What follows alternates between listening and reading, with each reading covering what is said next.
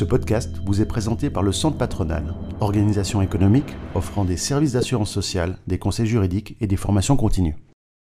Camille Moser, vous êtes experte comptable, euh, fiduciaire diplômée. On va parler un peu de, votre fiduciaire, mais avant ça, comment est-ce qu'on un jour décide, quand on est toute jeune, de dire tiens, je vais partir là-dedans C'est une excellente question. Je ne sais pas si ma réponse sera très académique, mais euh, j'étais inscrite en école d'ingénieur et puis je pouvais repousser d'un mois mes vacances.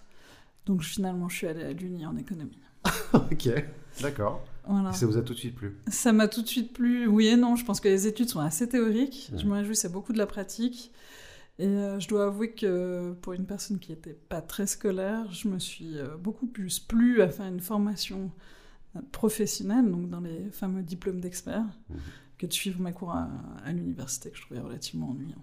D'accord. Vous êtes associé à la fiduciaire Maillard? Est-ce que vous pouvez nous parler un tout petit peu de, de cette fiduciaire Oui, alors avec plaisir. Donc, euh, la fiduciaire Maillard, c'est une toute petite fiduciaire. On existe depuis bientôt un siècle. Donc, c'est une fiduciaire qui a été créée par le grand-père de mes associés actuels. D'accord. Et puis, ça a toujours été en famille. Maintenant, la nouvelle génération euh, pratique d'autres branches. Donc, c'est vrai que maintenant, il y a une transmission hors famille, mais l'état d'esprit reste là.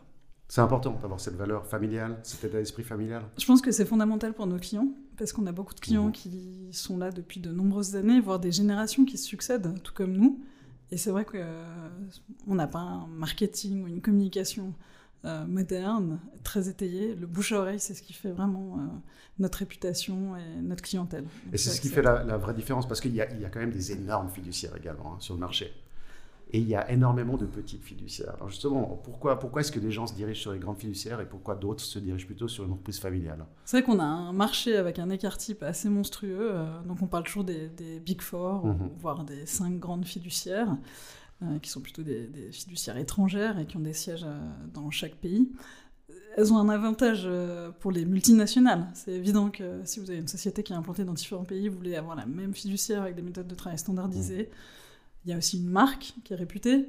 Donc c'est vrai que les, grandes banques, les grandes multinationales, les industries se tournent vers ces sociétés.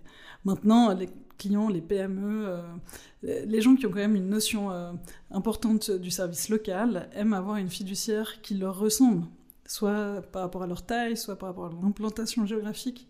C'est aussi un, aspect important au niveau fiscal. Mais c'est aussi une rencontre humaine. Ou est-ce que je me trompe? Est-ce qu'on donne une telle confiance dans la fiduciaire? On ouvre vraiment tous nos comptes, tout notre, on, se, on se dénude face à une fiduciaère. Est-ce que c'est important, ce, feeling avec, avec la personne?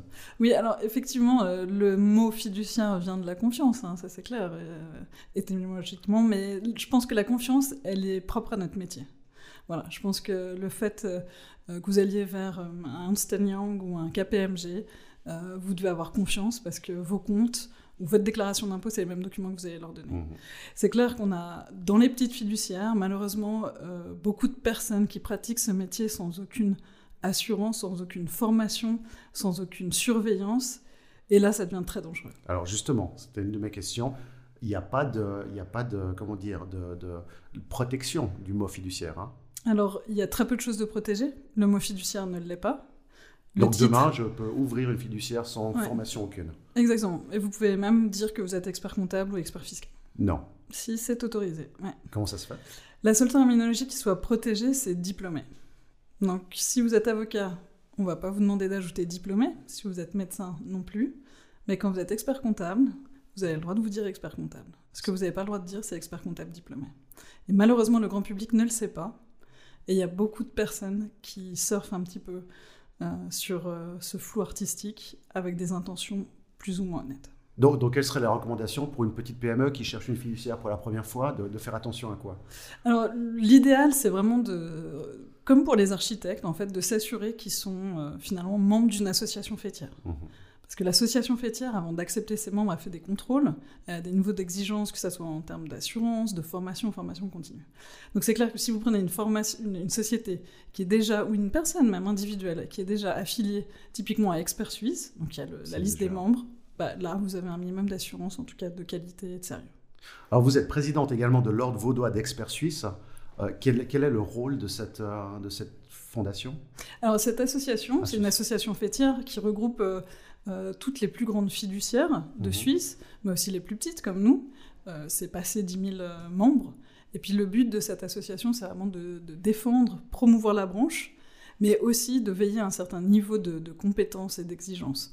Donc c'est vraiment cette, euh, cette, association, par exemple, qui va travailler par rapport aux nouvelles normes d'audit, par rapport à, à certains travaux qu'on doit réaliser en tant que réviseur. Donc c'est vraiment important, c'est une fêtière qui a un très gros rôle au niveau politique et puis au niveau de la formation euh, de ses membres. C'est important pour vous de faire évoluer cette industrie-là? Ben, je crois que, comme vous le disiez, si on n'est pas compétent, si on n'est pas sérieux, on aura des clients à très courte euh, durée. Et si on est dynamique, si on cadre parfaitement mmh. nos membres ou notre travail, ben on assure un peu de pérennité au travers de ce sérieux. D'accord. Quel est, quel est le rôle exact? Parce que c'est encore assez flou pour beaucoup de gens. Le rôle d'une fiduciaire, qu'est-ce qu'elle fait? Où sont les limites?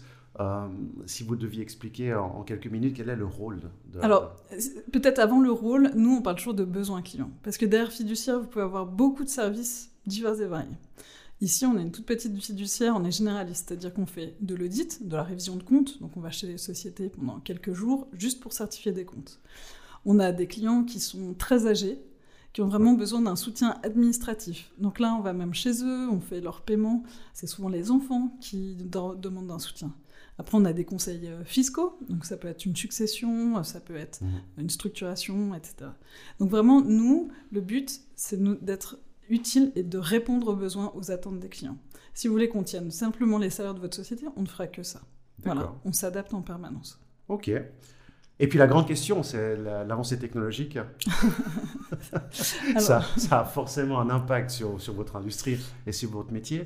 Euh, comment est-ce que vous, euh, vous percevez l'avancée technologique comme une menace, comme une opportunité, comme, comme un nouvel outil à disposition alors ben, d'abord je le perçois comme un impératif parce que je crois qu'aujourd'hui euh, il n'y a plus tellement de choses qu'on fait sans un minimum de technologie. Euh, on s'adapte euh, en permanence aux exigences externes, que ce soit celles des clients, des administrations. Donc on évolue comme ça. Euh, malheureusement, je pense qu'il y a beaucoup de fiduciaires qui n'arriveront pas à prendre le tournant de la digitalisation. Mmh. Pourquoi? Parce qu'il y a un coût énorme. Il faut prendre du temps. Dans des petites structures, c'est très difficile de libérer ce temps-là. Mais c'est évident qu'on voit déjà que nos clients ont de la peine à comprendre qu'il faille rémunérer finalement un prestataire pour saisir une comptabilité. À partir du moment où les clients pensent qu'une machine peut, pourrait faire votre tâche, ça devient déjà très difficile de la facturer. Mais ils ont raison de réfléchir comme ça ou pas? Moi, je me place aussi euh, du côté de mes clients parce que le but, c'est quand même euh, de s'ancrer dans la réalité. De, demain, si on a des machines qui le font à notre place, ils auront tout le loisir de challenger nos honoraires, le temps passé. Maintenant, il y aura des investissements, euh, je dirais, technologiques qu'il faudra aussi amortir et rémunérer. Mais l'idée, c'est vraiment d'essayer de se positionner du côté des, clients. Euh, on a des clients qui sont jeunes, qui sont plus jeunes que nous même, donc euh, la technologie, ça leur fait pas peur, et pour eux, c'est normal qu'on vive avec notre temps. Ça, veut dire qu'il y a certainement des nouveaux services qui sont déjà arrivés ces cinq dernières années de la part des fiduciaires, ou alors que des cinq prochaines années, il y aura d'autres nouveaux services qui vont être plus à forte valeur ajoutée des fiduciaires que peut-être saisir des pièces comptables. Voilà. Moi, je pense que c'est ça. C'est l'avenir, c'est essayer de, limiter au maximum ce qui est purement mécanique. Euh, ce qui pourra être euh, remplacé par un robot, sachant que nous, notre valeur ajoutée, et c'est déjà le cas, c'est vraiment des éléments pointus. C'est dès qu'on a des situations complexes, où on doit avoir euh, passablement d'expérience, de capacité d'analyse, capacité de recherche et de synthèse de tout ça.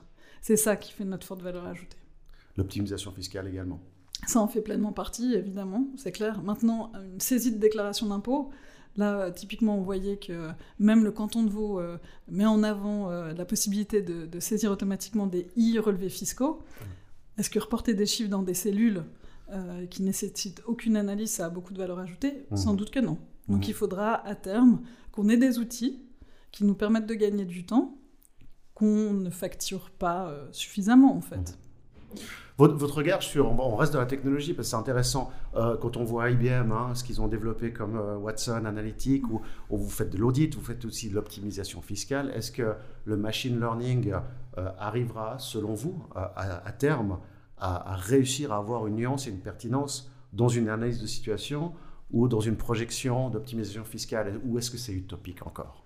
Alors je crois qu'on y est déjà passablement, notamment au niveau de l'audit où là, euh, on a des datas qui sont en, masse.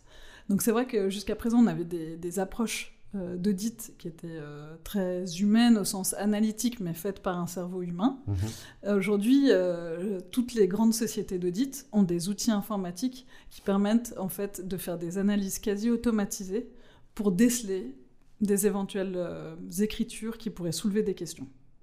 Wow. Voilà. Ok. Donc, alors ça, veut dire qu'à terme, les, ces grands fiduciaires, hein, on parle de Deloitte, KPMG, etc., ce sera plus des entreprises euh, technologiques orientées sur un secteur que, que, des grands groupes fiduciaires. Alors aujourd'hui, euh, je pense qu'elles font un petit peu les deux, c'est-à-dire que c'est souvent des développements in-house parce qu'elles ont les moyens de développer leurs propres outils, mais elles ont aussi euh, cette nécessité parce que la concurrence sur les honoraires et sur les tarifs, elle est très très importante. Demain, vous arrivez avec une machine qui peut déjà couvrir X% euh, des tâches d'audit, c'est clair que vous gagnez en productivité et en efficience. Ça vous réjouit cette évolution ou pas? C'est une bonne question, je pense que... Pas, pas, uniquement avec la casquette d'associé, mais la casquette personnelle également, d'être humain. Alors, euh, l'audit, c'est un métier passionnant euh, qui est très structurant. Donc, c'est vrai que je pense que quand on, on est jeune et qu'on sort de l'Uni, c'est un passage. D'ailleurs, c'est la première chose que chez Deloitte, etc., les jeunes font. Hein. Voilà. On passe d'abord dans l'audit. Exactement. Donc, c'est un excellent tremplin. Ça vous forme très, très bien. Mais ce qui vous forme très bien, c'est le fait qu'on vous demande de réfléchir. Et c'est clair que je voyais déjà à l'époque où moi j'ai commencé, il peut y avoir des phases où vous faites juste du fill the box mhm. et vous faites du ticking toute la journée. Mhm. Et puis finalement, ça, ça a peu d'intérêt. Donc si ça, ça peut être fait de nouveau par des machines, eh ben tant mieux. On perdra aucun intérêt dans notre métier, mmh. au contraire, et on pourra se concentrer sur des choses intelligentes. D'accord, c'est intéressant.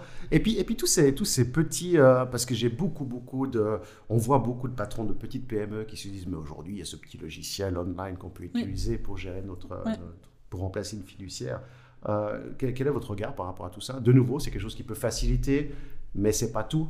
Alors, je pense que ça a toujours existé des, des, des quick wins, euh, voilà, que ce soit au travers d'une personne qui va venir pour pas cher, un étudiant qui va venir ou un, logiciel.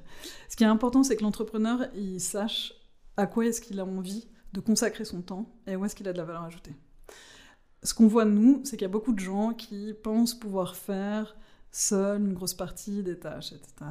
C'est évident que quand vous n'êtes pas formé, euh, vous n'arrivez pas à faire les choses correctement et demander à un mandataire derrière de juste vérifier quelque chose qui est faux de A à Z, c'est absolument catastrophique.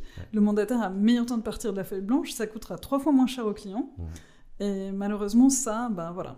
Alors, le vendeur de la solution a bien évidemment dit que c'était un jeu d'enfant et qu'il n'avait pas besoin de fiduciaire, qu'il allait faire des économies notables. Dans les faits, on y arrive rarement. On est, euh, vous êtes dans un marché extrêmement concurrentiel, euh, tout comme beaucoup de marchés aujourd'hui malheureusement.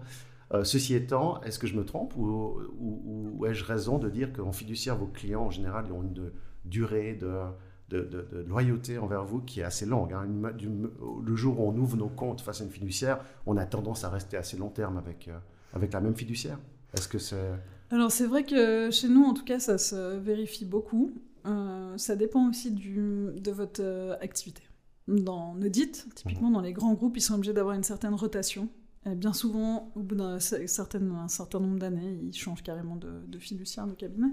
Euh, dans les plus petites fiduciaires, on a une bonne fidélité des clients. Hum, c'est vrai que ça, pour nous, c'est plutôt une gageure, mais c'est aussi une, preuve finalement de, confiance et de satisfaction parce qu'on a des clients qui sont jeunes, qui venaient d'autres mandataires aussi, et finalement, s'ils restent chez nous, c'est qu'ils sont satisfaits.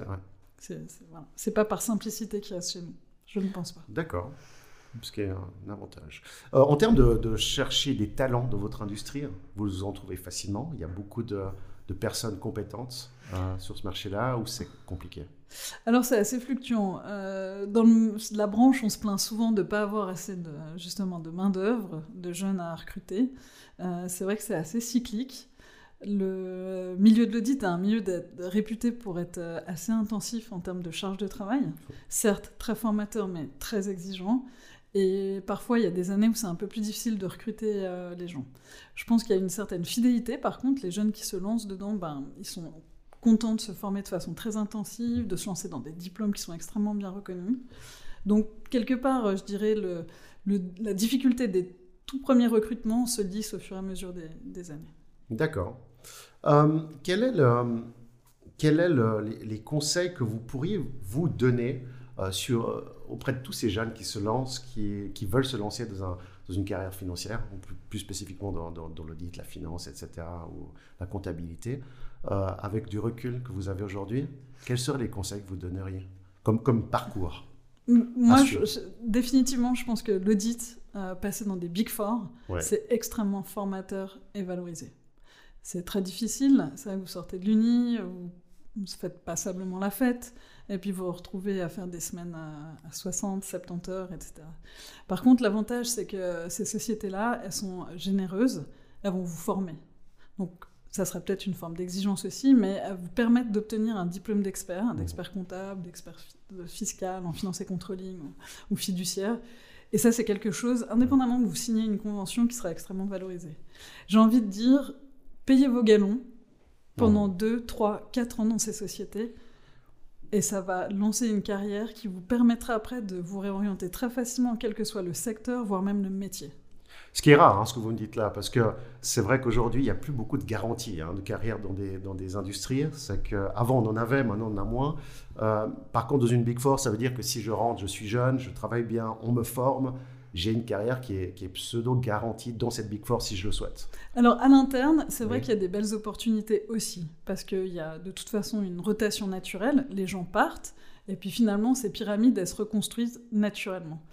C'est clair que pour aller au Graal, c'est-à-dire devenir associé partner mmh. dans un Big Four, euh, le niveau d'exigence du dernier step, il est assez élevé. Vous devez euh, présenter des business cases, être capable d'acquisition clientèle, etc. Et vous êtes quand même très jeune.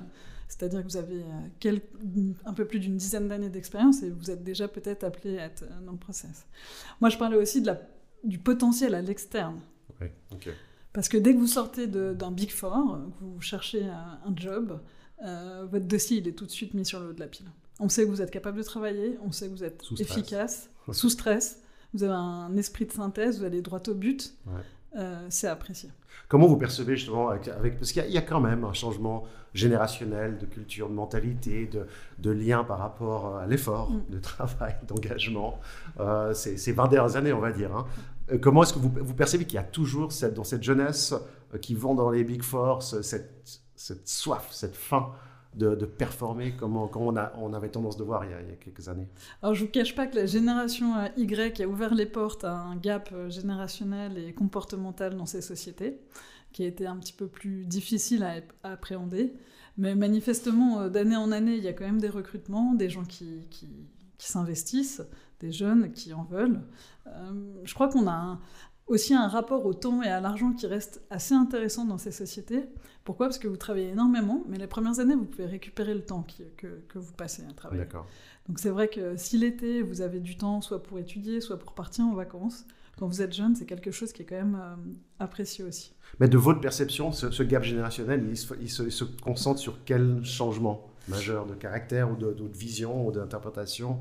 Euh, Moi, je pense que c'est vraiment ce, ce côté life balance où, euh, voilà, quand vous êtes en busy season, ben, vous n'avez pas beaucoup de temps pour vous.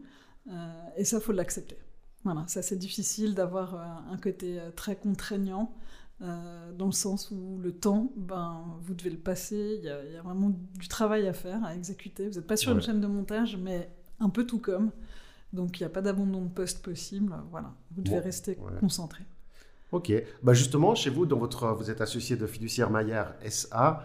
Comment est-ce que, quel est votre principe de management? Comment vous managez les gens? Est-ce que vous vous adaptez également à certaines personnes plus jeunes ou pas?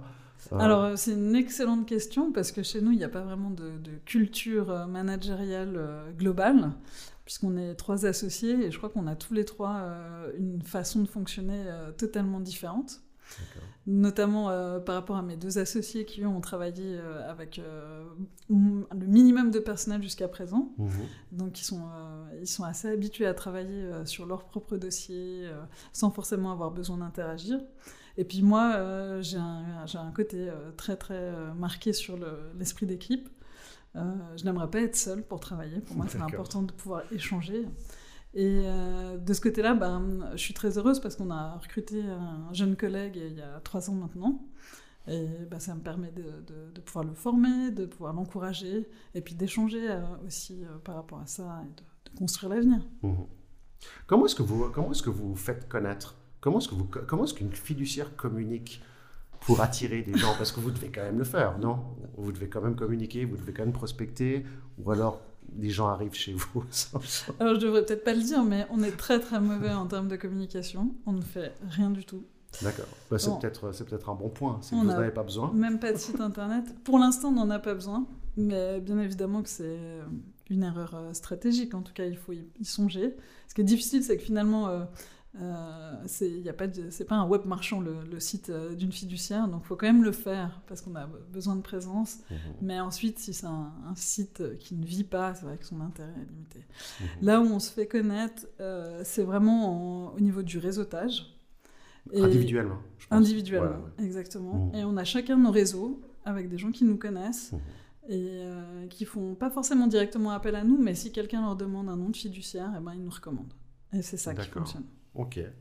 Et la vision maintenant pour, euh, pour euh, Maillard? fiduciaire ces cinq prochaines années ou je ne sais pas quels sont vous avez des projets devant vous? Oui, ben, on doit en mettre en route en tout cas parce que mes associés dans cinq ans ils seront ils auront largement dépassé l'âge de la retraite.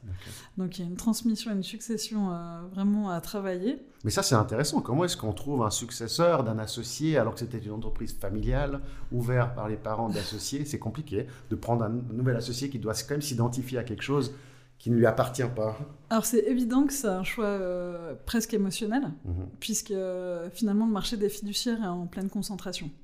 Donc euh, aujourd'hui les petites fiduciaires, elles se font plutôt racheter par d'autres. Et c'est bah, finalement une forme de simplicité, puisque vous vendez des actions, et puis la transmission, bah, c'est fini, terminé. Mhm. C'est pas du tout la volonté de mes associés qui, de par bah, l'historique de la fiduciaire, souhaitent qu'elle perdure de façon indépendante. Donc euh, voilà, maintenant il faut trouver les bonnes personnes qui sont capables de travailler ensemble avec des, générations différentes. Il faut s'entendre sur un prix, il faut s'entendre sur euh, une modalité de, transmission des, clients, des mmh. dossiers. Il faut que les clients nous connaissent aussi. Euh, donc c'est vrai qu'il y a beaucoup beaucoup d'aspects à travailler. Il n'y a aucune transmission d'entreprise qui est facile. Euh, mais c'est vrai que c'est un challenge très intéressant. Donc ça va être le gros projet. Ça va être le gros projet. Mais c'est intéressant parce que quand on pense, quand on parle fiduciaire, hein, la grande temps, c'est oh, des calculs, c'est du mathématique, c'est très rigoureux. à la fin, on se rend compte que c'est vraiment une histoire humaine, tant en termes de création d'entreprise et de collaboration, de management, mm. qu'avec vos clients, qui est avant tout une relation humaine pour ouvrir les comptes, etc. Donc, je dis toujours, euh, contrairement aux apparences, euh, c'est très humain et très créatif. Voilà. Il créatif, faut être très créatif. Créatif dans quel, dans quel sens Parce qu'on doit proposer des solutions, trouver des solutions. Et en fait, dans chaque cas, c'est toujours du one-shot, de l'exceptionnel. Donc, ce que vous avez pu trouver pour un client, vous pouvez jamais le, réutiliser pour. Non, il y a toujours. Ça vous arrive de ne pas trouver de solution Ça nous arrive souvent euh, de trouver, euh, je dirais, le plus petit dénominateur commun par rapport à toutes les exigences. Donc on n'aura pas la solution miracle, et c'est ce que je dis toujours à mes clients, en particulier en fiscalité. Voilà, nous, euh, notre, notre challenge, c'est de respecter en tout temps la loi. C'est ça notre challenge, d'accord? Et, au travers de ça, trouver la meilleure solution, c'est ça qui est complexe. Parce que le client, lui, a un autre objectif. Ben, L'objectif, euh, je dirais, il est le même, c'est de payer le moins d'impôts possible, par exemple, mais il y a toujours des gens très créatifs qui euh, trouvent des solutions, mais qui sont qualifiés de soustraction fiscale. Mmh. Et nous, la soustraction, n'importe quelle personne incompétente peut le faire. C'est pas notre, euh, notre objectif. Le, suivi avec vos clients, c'est quelque chose que vous faites quoi, le point deux fois par année ou c'est vraiment un contact régulier une fois par mois Vous faites un bilan de ce qui s'est passé, etc. Comment vous, Alors c'est c'est très variable en fait. Typiquement, si on parle des sociétés, ben, si on tient leur salaire, si on tient euh, leur décompte TVA, ben, il y a un côté récurrent puisque mensuellement, trimestriellement, voire semestriellement, on a contact avec eux. Mmh. Puis c'est l'occasion à chaque fois de toute façon de faire un point. Après, on a des clients qu'on va voir qu'une fois par an. On fait leur bouclement et puis euh, c'est à ce moment-là qu'on va faire le point, savoir si la l'année s'est bien passée. Mais ce côté, euh, je dirais, faire un point proactivement, c'est quelque chose qu'on ne fait pas systématiquement. C'est vraiment à la demande du client. Pourquoi? Parce que de nouveau, c'est du temps qu'on va passer, qu'on va forcément facturer. Donc nous, le but, c'est pas de faire un travail qui n'est pas souhaité ou pas attendu. Je comprends. D'accord. Si vous avez un conseil à donner aux gens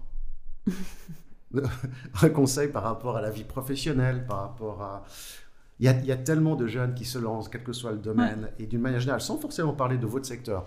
Mais quel serait le conseil de, carrière que vous donneriez aux gens euh, ou que vous souhaiteriez aujourd'hui entendre si vous aviez euh, Je ne sais pas si c'est un, un, souhait de carrière, mais je pense que ce qui est très important et qu'on perd en avançant en âge et en avançant avec nos expériences et mmh. notre bagage, je pense qu'il est très important, c'est de s'écouter.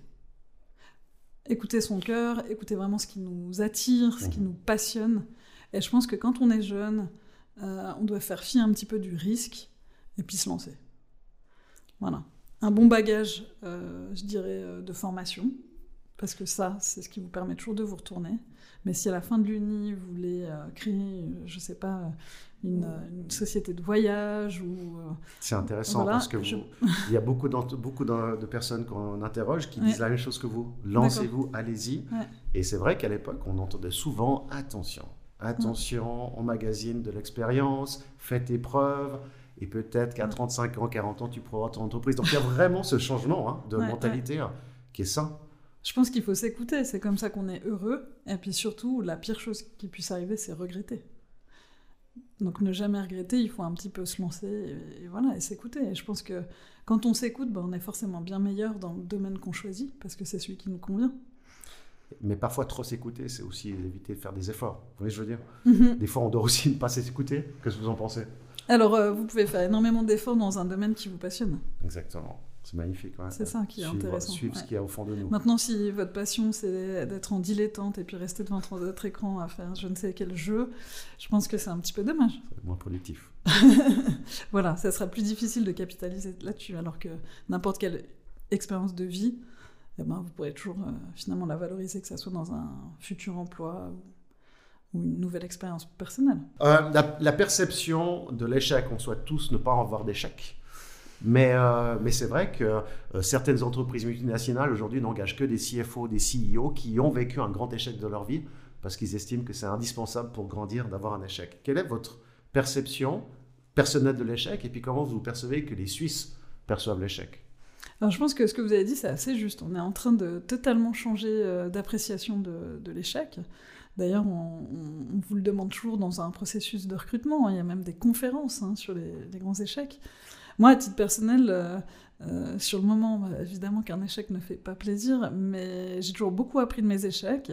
Donc typiquement, j'ai pas réussi la première année mon diplôme d'expert comptable. J'ai dû refaire l'examen écrit et j'ai changé complètement ma façon de travailler. Et c'est vrai que c'est ça qui... Enfin, j'ai beaucoup appris. Donc euh, maintenant, quand on échoue purement à titre personnel, euh, il y a une frustration, mais on apprend.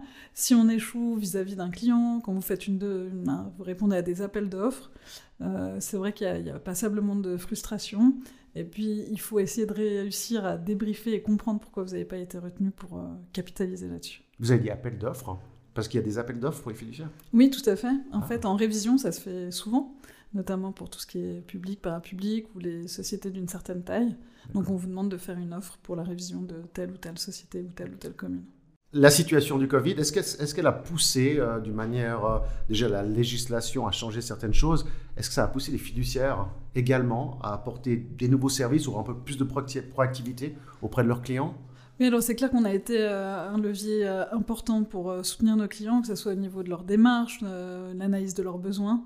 Et puis, euh, effectivement, il fallait produire des, pièces euh, qui étaient euh, parfaitement rigoureuses et dans des temps. Maintenant, c'est clair que quand on s'entretient avec des politiques, et puis qui distribuent de l'argent, des subventions, des soutiens, voire même des prêts, chacun pense qu'en fait, toutes les entreprises ou les indépendants ont des fiduciaires fiables, voire des réviseurs. Et ma foi, c'est pas du tout le cas. Ça a peut-être poussé beaucoup d'entreprises à prendre une fiduciaire. Alors ça a poussé les entreprises, puis ça a surtout, euh, je pense, ouvert grand les yeux des politiques, voire même de certaines banques, de se dire, mais vu la taille de la société, euh, ne devrait-elle pas avoir euh, un réviseur et des comptes certifiés? Mmh. Camille Moser, merci beaucoup. C'est moi, merci. Ce podcast vous a été présenté par le Centre patronal organisation économique offrant des services d'assurance sociale, des conseils juridiques et des formations continues.